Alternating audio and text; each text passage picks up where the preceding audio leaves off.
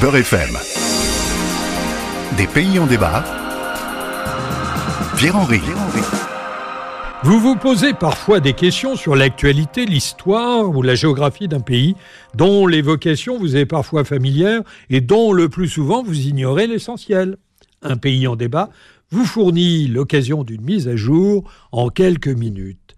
Et c'est aussi et surtout la possibilité de s'interroger tous ensemble sur les libertés individuelles et collectives à l'œuvre dans le pays ausculté, un pays en débat. C'est alors la rencontre avec un ou une spécialiste du pays que j'interviewe. Ça vous plaît? Alors suivez-moi. Nous sommes bien sûr Beurre FM.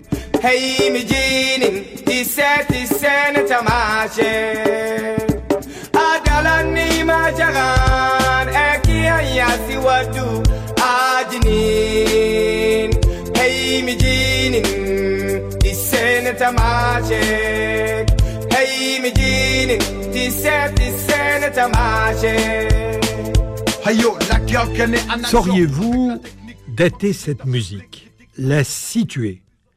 Dans les années 1980-90, le hip-hop habille les rues du monde entier. Il est le nouveau véhicule des protestations sociales. La corruption, le sida, la pauvreté, le mariage forcé sont des sujets abordés par les nouveaux poètes citadins tels Lakal Kané, qui mélange mélodie traditionnelle et rap au Niger, notre pays du jour.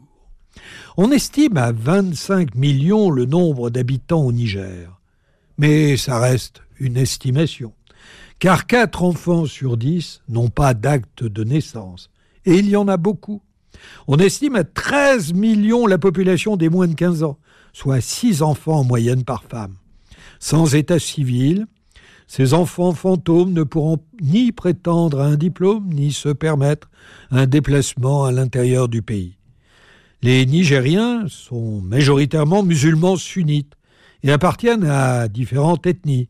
Les Haoussa, 47% de la population sont les plus présents. Mais il y a aussi les Armas, 18%, les Peuls, les Sanghaï, les Touaregs, autant de peuples que l'on retrouve au Mali, au Nigeria, au Burkina Faso, dans tous les pays frontaliers. Le Sahel et le Sahara couvrent 90% du territoire, mais au sud, dans la région de la capitale, Niamey, les sols sont suffisamment irrigués pour la culture du mil. Malgré un système économique fragile et une dette publique qui augmente à 50% en 2021, les rentes du pétrole et les ressources en uranium boostent l'économie nigérienne. L'exploitation des ressources et l'administration militaire par la France coloniale s'est normalement arrêtée le 2 août 1960 lorsque Amani Diori est élu président. Jusqu'à la chute du mur en 1991, des coups d'État militaires s'enchaînent. Le Niger est marqué par le dictateur Seni Kunche, président du Conseil militaire suprême, jusqu'à sa mort en 1987. Depuis son indépendance, le Niger en est à son septième régime constitutionnel et à son quatrième régime militaire. L'omniprésente insécurité au Niger est due au couplage pauvreté-surpopulation. La montée du djihadisme en est la conséquence. Mohamed Bazoum, président actuel, est engagé dans la lutte contre le mouvement Boko Haram, notamment formé en 2002. La sécurité du Sahel implique la France avec l'opération Barkhane et son récent redéploiement soutien militaire étranger principal au Niger, la présence de l'armée française est depuis quelques mois controversée par les pays du G5, c'est-à-dire le Niger, le Burkina Faso, le Tchad, la Mauritanie et le Mali. Nous allons parler de tout cela avec Emmanuel Dupuis. Emmanuel Dupuis est enseignant en géopolitique à l'Université catholique de Lille ainsi qu'à l'Institut supérieur de gestion de Paris. Il est également le président de l'Institut Prospective et Sécurité en Europe. Emmanuel Dupuis, bonjour. Bonjour. Alors nous allons parler du euh, Niger et de Mohamed Bazoum, euh, son président actuel. Comment expliquez-vous que ce soit l'un des rares dirigeants du euh, G5, qui comprend le Niger, le Burkina Faso, le Tchad, la Mauritanie et le Mali, qui continue à faire confiance à la France?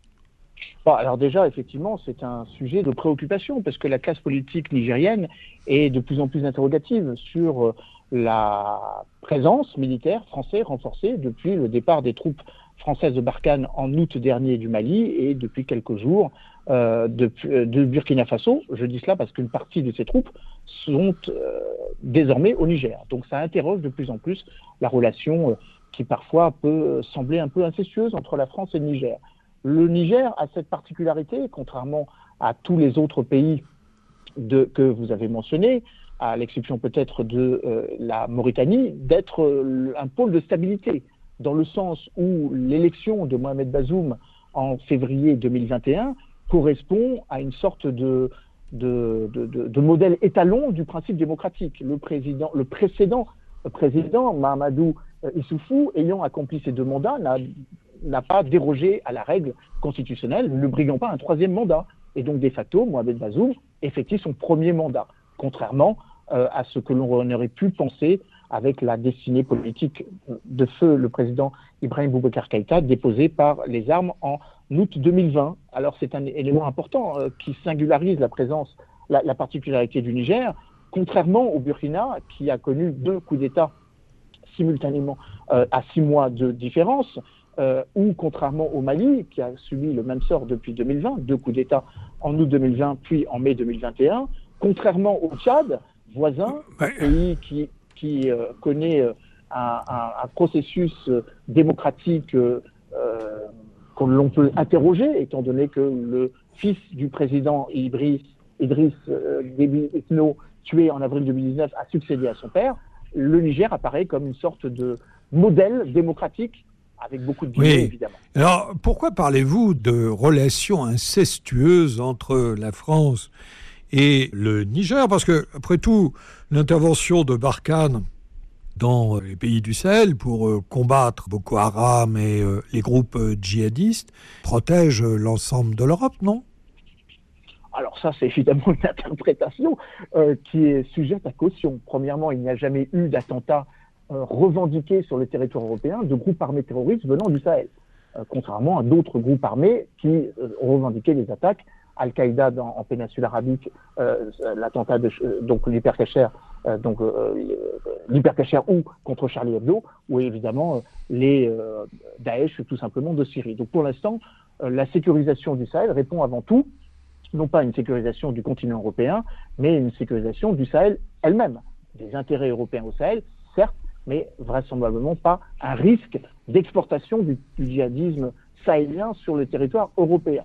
D'ailleurs, les nos partenaires européens l'ont parfaitement compris, parce que quand il s'agissait de vendre l'européanisation de l'opération Barkhane, quand on leur vendait l'idée qu'il fallait engager des troupes suédoises, estoniennes, tchèques euh, ou italiennes pour sécuriser l'Europe, ils n'y croyaient que mollement. Ça, c'est ma première analyse. Néanmoins, quand je parle de relations incestueuses, tout simplement parce que s'il n'y avait pas eu la présence militaire française euh, à Niamey, tout comme s'il n'y avait pas eu la présence militaire française à Djamena, vraisemblablement euh, le cours du destin, ah, au Tchad bien sûr, le cours, euh, euh, du, le cours politique ou le destin politique du président Mahamad Déby au Tchad et du président Bazoum au Niger en aurait été un peu plus perturbé. Donc vous, êtes en train de dire que l'intervention de la France, la présence française aujourd'hui redéployée au Niger est un gage de longévité pour Mohamed Bazoum et n'a pas véritablement de fonction de sécurité. Bah, Disons que euh, l'implication de plus en plus croissante euh, en termes de budget que le président Bazoum veut consacrer à sa défense euh, va de pair avec la présence militaire française.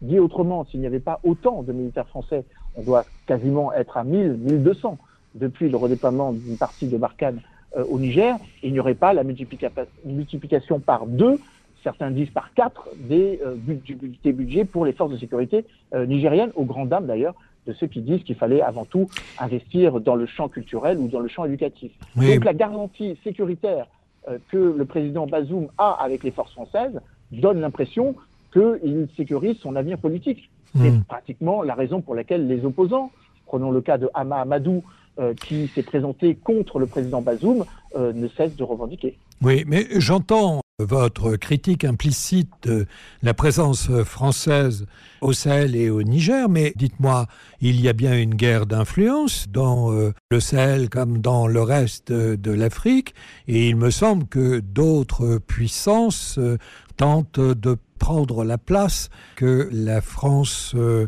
laisse, par exemple en partant du Burkina Faso ou du Mali. Oui, alors c'est vrai, mais euh, les puissances en question ne sont pas forcément celles auxquelles vous pensez. Vous pensez évidemment à la Russie, qui pourrait euh, essayer de vouloir déstabiliser ou profiter de la déstabilisation française ou de la francophobie ou de la moindre appétence. Bah, ce, qui, ce, qui, est une réalité. Hein. Ce qui est une réalité, mais ce qui est aussi une réalité, c'est qu'il y a d'autres puissances sous-jacentes qui jouent à peu près le même rôle. Et je pense notamment à l'Algérie, euh, qui joue aussi du départ des troupes françaises pour pousser ses pions. C'est d'ailleurs la raison pour laquelle les Algériens ont proposé un pacte sécuritaire au président Bazoum en demandant qu'il y ait une moindre implication des forces de sécurité nigériennes vis-à-vis de la France. Donc c'est vrai que la présence française au Niger s'inscrit dans une volonté de ne pas céder trop de position à ses partenaires ou à ses contendeurs, partenaires pour l'Algérie et contendeurs pour la Russie. Mais ce qui est particulièrement vrai aussi pour les partenaires européens. Euh, prenons l'exemple des Italiens qui euh, ont décidé de ne pas investir de troupes au Mali, mais d'investir des troupes au Niger, ou même les Américains qui euh, y ont déployé plusieurs bases de drones et qui jouent là aussi des troubles faits en rappelant au président Bazoum que la présence militaire d'autres pays que la France est tout aussi importante que celle de l'ancienne puissance tutélaire coloniale. Rappelez-nous quelles sont les ressources disponibles au Niger, je veux dire, ah ressources bah, minières. elles sont multiples, mais elles sont focalisées forcément sur ce qui attire l'attention euh, de manière euh, médiatique euh, la plus forte, en l'occurrence les énergies fossiles et bien évidemment le, minerai que nous extrayons de manière peut-être, comment dire, sans vrai débat, et je pense notamment à l'uranium, que nous extrayons du Niger. On peut partir du principe qu'un tiers des ampoules qui sont allumées sur notre territoire provient euh, de la production donc d'uranium euh, du Niger, même si la France a décidé, euh, sans doute pour lâcher du lest un peu, si je puis m'exprimer ainsi, au président Bazoum, de, de récupérer de plus en plus d'uranium du côté du, du, Kazakhstan. Mais disons que ce qui est une justification de la présence militaire française encore au Niger, évidemment, réside dans le sous-sol de ce pays. Merci Emmanuel euh, Dupuis. Merci aux auditeurs d'avoir écouté euh, cette émission. Un pays en débat, c'est fini pour aujourd'hui. Une émission produite par France Fraternité en collaboration avec Beurre FM. Merci à Zora, Alice et Ariane, sans qui cette émission n'aurait pu avoir lieu. C'était Des pays en débat en partenariat avec France Fraternité.